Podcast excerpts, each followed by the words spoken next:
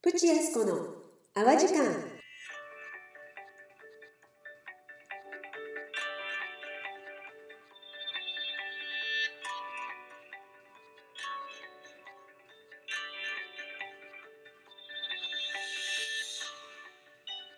ボンジュー。世界の皆様おはようございます。こんにちは。こんばんは。やっこです。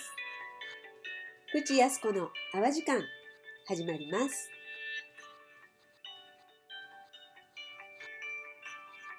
ご無沙汰していましたが皆さんいかがお過ごしでしたか？私はちょっとねえっ、ー、とこの週の頭頭がね痛いことが多くてかなりこう片頭痛がちょっとねある日が続いてたりとかしてたのでなかなかこのねあの録音をねすることができずに時間が経ってしまいました。そう本当にこのね夏至というかこのねちょお話ししたいことはねたくさんあったんですけどどうしてもなんかこう気分が乗らないというかねもう頭がガンガンガンガンちょっとねしてたのででもやっぱりすごいですよねこの夏至からのエネルギーがこう変わってるのがちょっと大きいなっていうのをすごい感じますね。それこそ本当にこのね、週末の夏至、その夏至の前の日の土曜日は、ね、転写日とか転写日って言われる日、言われる人、一粒万倍日、ね、が重なったもう最高にこうついてる日って言われていた日で、で、その翌日は夏至で、で、夏至の日は新月と、えっ、ー、と、日食とかもね、重なってね、本当にこう、パワフルな週末でしたよね。で、その、やっぱし、これ、この夏至からのエネルギーがね、また、どんどんどんどんこう宇宙的にもね、さらにこう、強まっていって、こう、時代の変化というかね、こう流れが、こう、急速に変わるって言われ、急速になるっていうかね、言われている時で、なんかそれをこう、まじまじとこう、ちょっと体感していたんですけど、それこそ本当にこの週末、本当はこの、えっと、この土日ですね、先週の週末に、へそ道っていうね、セミナーをパリで行う予定だったんですね。で、その、まあ、パリのね、へそ道の主催をさせていただいてるんですけど、で、だから、すごい、あの、その日に設定してたっていうのは、よくよく考えるとすごいなって今、あの、今更ながら自分でね、思うんですが、でね、えっ、と、私はそのへそ道っていうのを、こう、数年前からね、えっ、ー、と、まあ、ライフワークの一つとしてさせていただいていて、本当に、まあ、救われたっていうとおかしいんだけども、この生き方をするようになって、もう、本当に楽になってきた。いろんなことが楽になってきて、どんどんどんどん自分自身が軽くなってるのがわかるんですよね。うん。で、その、ものの見方だったりとか、捉え方とか感じ方っていうのが、本当にその、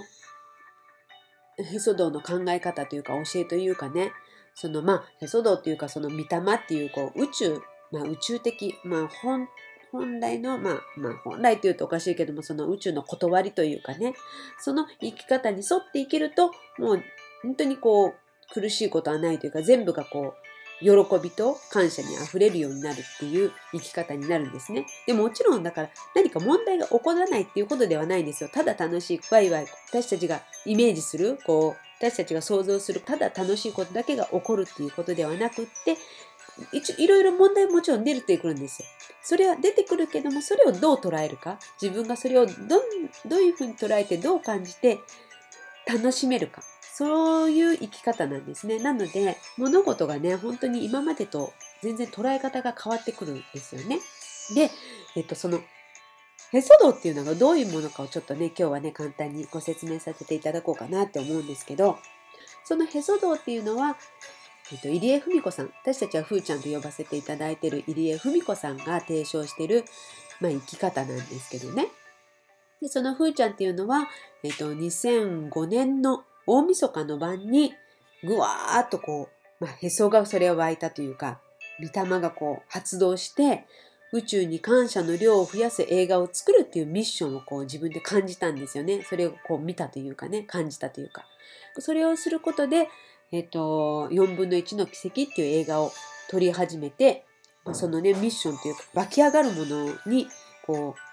う、もうただただ従って、その4分の1の奇跡っていう映画を作っていかれたんですけど、で、その、それを作っていく過程で、その中山康夫先生っていうね、伊勢の父と言われている収容団、元収容団のね、会長の、えー、中山康夫先生に出会って、それっていうのは、まあ、御霊が、そのへそが湧いたんですよって、御霊ですよっていうことを教えていただいて、その、で、中山先生にね、教えてもらいながら、御霊で生きるっていうことをね、しながら、しながら、その4分の1の奇跡って映画だったりとか、その後の光の奇跡とか、えーと、天から見ればっていう映画を作っていかれるんですけど、で、なのでその、そういう生き方をどうしたらできるかっていうことで、できたワークショップがもともとあって、それがこう、だんだんちょっとこう変化してって、今あのへそ道っていう形になってるんですけど、で、そもそも何かっていうのは、うーん、その、私たちって誰かが亡くなった時に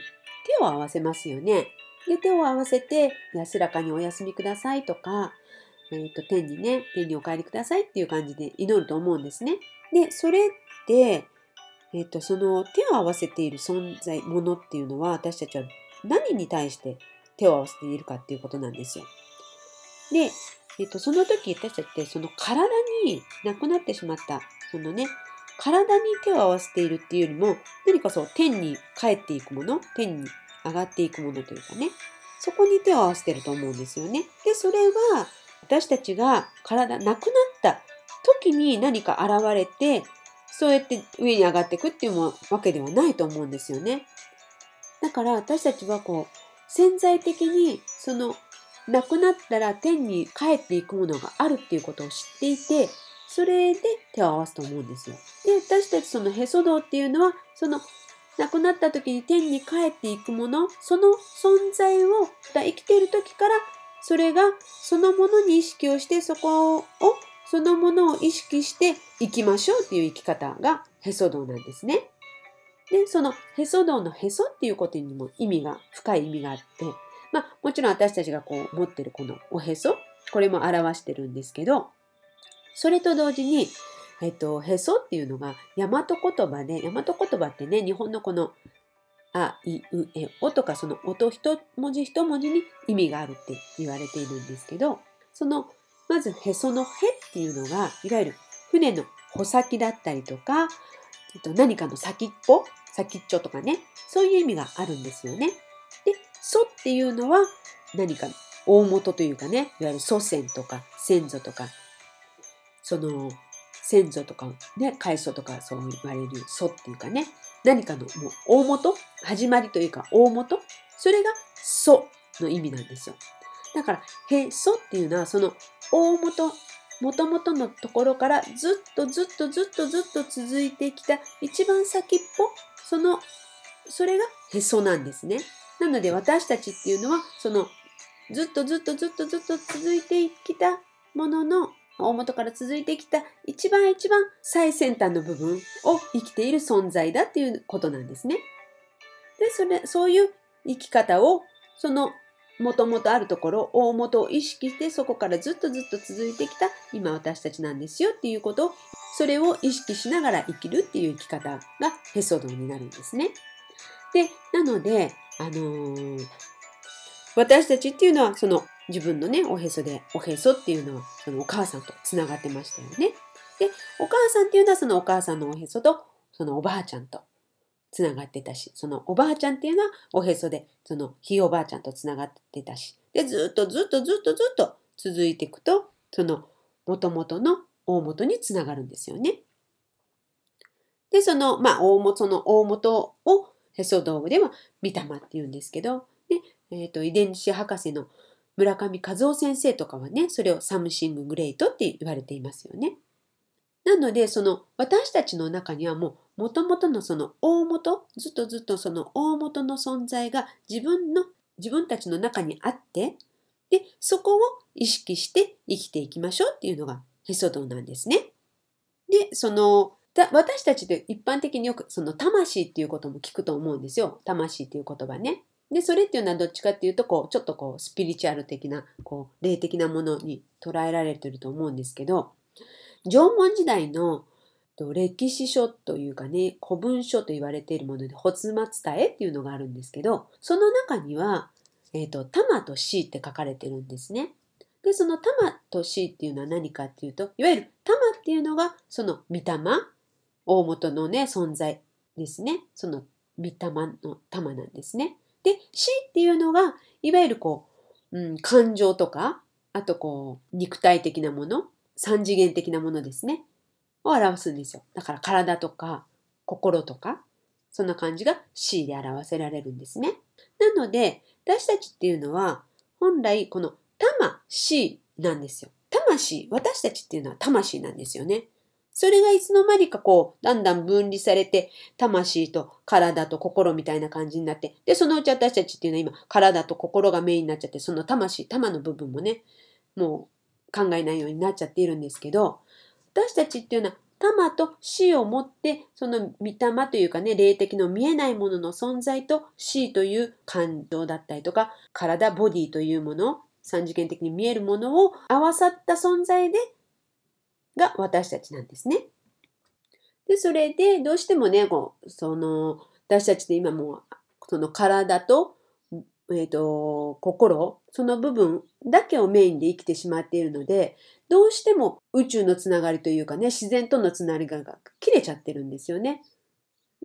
自分たちだけで何とかしようとするというかね。そうするとね、やっぱし、こう不自然なんですよね。それでこういろんなところに歪みが出たりとか、何かこう不都合というかね、こう、ちょっとこう、うん、調和が取れてない状態がね、やっぱしあると思うんですね。なので、やっぱしもう本来はその、で、体と心というのは結局なくなった時点でなくなるものなんですよね。でもその御霊、玉の部分っていうのはずっとずっと生き残ってずっとこう死なない存在なんですよ。ずっと命、生きてる存在なんですね。なので、そっちの方をメインで生きていきましょうっていうことが、そのへそ道の生き方なんですね。で、そうすると本当にもう今までとは全く世界が変わってくるんですね。自分の。もちろん起きてる状態はそんなに変わらないかもしれない。私だってずっと別にそれで大金持ちになったとか、何かね、こう、生き方が変わってこう仕事でも大成功したとか、そういうことではまだ、まだないというかね、もしかしたらそのうちなるかもしれないけど、まあ今の状態はそこまで変わってない。現実、こう見える世界ではそんなに変わってないけど、もう私の心の中、その心の中というか、普段のこう感じ方というかね、生き方がもう本当に数年前とは全く違うので、全然こう自分の中では同じ世界を生きてるように感じられないんですよね。うん。で、本当にこれをみんなし、ね、知ると本当に幸せだなというか、で、幸せってなるものでもないし、感謝というのもするものじゃないなっていうのが本当にこからでこう分かるようになるっていうかね、あ、幸せって、あ、幸せだなって感じるものだし、こう、感謝ってこう湧き上がるもの、こう何かがあってこう、あ、違う、自分がこうじゃなかった、あ、違うかった、でも、あ、あ、そういう風だったんでって気づいた時にこう感謝が湧き上がるというかね、それが本来だなっていうのが、本当にこう、経験、それを体験するご、何度か何度か体験するごとに、そう感じられるようになってってるんですね。で、本当になのでね、皆さんにぜひね、このへそどっていう教えをね、こう、知ってほしいなって私はね、こう、常々思ってるんですね。で、えっ、ー、と、ちょうどね、本当にだからこのコンフィヌム、あの、外出制限が起きてから、で、今までもへそ道っていうのは基本的な対面だけの講座だったんですね。だからなかなか受けたくても受けられない。で、そうやってこうで、ふーちゃんはパリにも来てくれるように、結構もう1年の半分は海外でセミナーを行ってたりとかしてたので、日本の皆さんでもなかなかそのへそ道を受ける機会がなかったりとかしたんですけど、このね、えっ、ー、と、コロナのね、コロナ騒ぎがね、始まってからオンラインでね、セミナーもしてくれたりとか、オンラインサロンをしていただいたりとか、あと本当にこの週末、この日曜日、21日からはね、ネットセミナーっていうことも始められて、本当にこ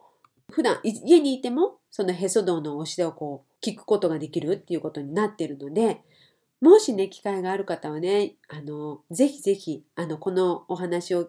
私のね、この話を聞いて、なんかちょっとピンとくるなっていうものを感じる方がいらっしゃったら、もしよければね、ぜひ体験していただきたいなと思います。ではね、今日はこの辺で、またね、今後もそのへそ道でね、私がそのへそ道を受けることでどう変わっていったかっていうことも、あのーお話できたらなと思っています。それでは今日はこの辺で終わりたいと思います。最後までお聴きくださってありがとうございました。プチヤスコの泡時間、やっこでした。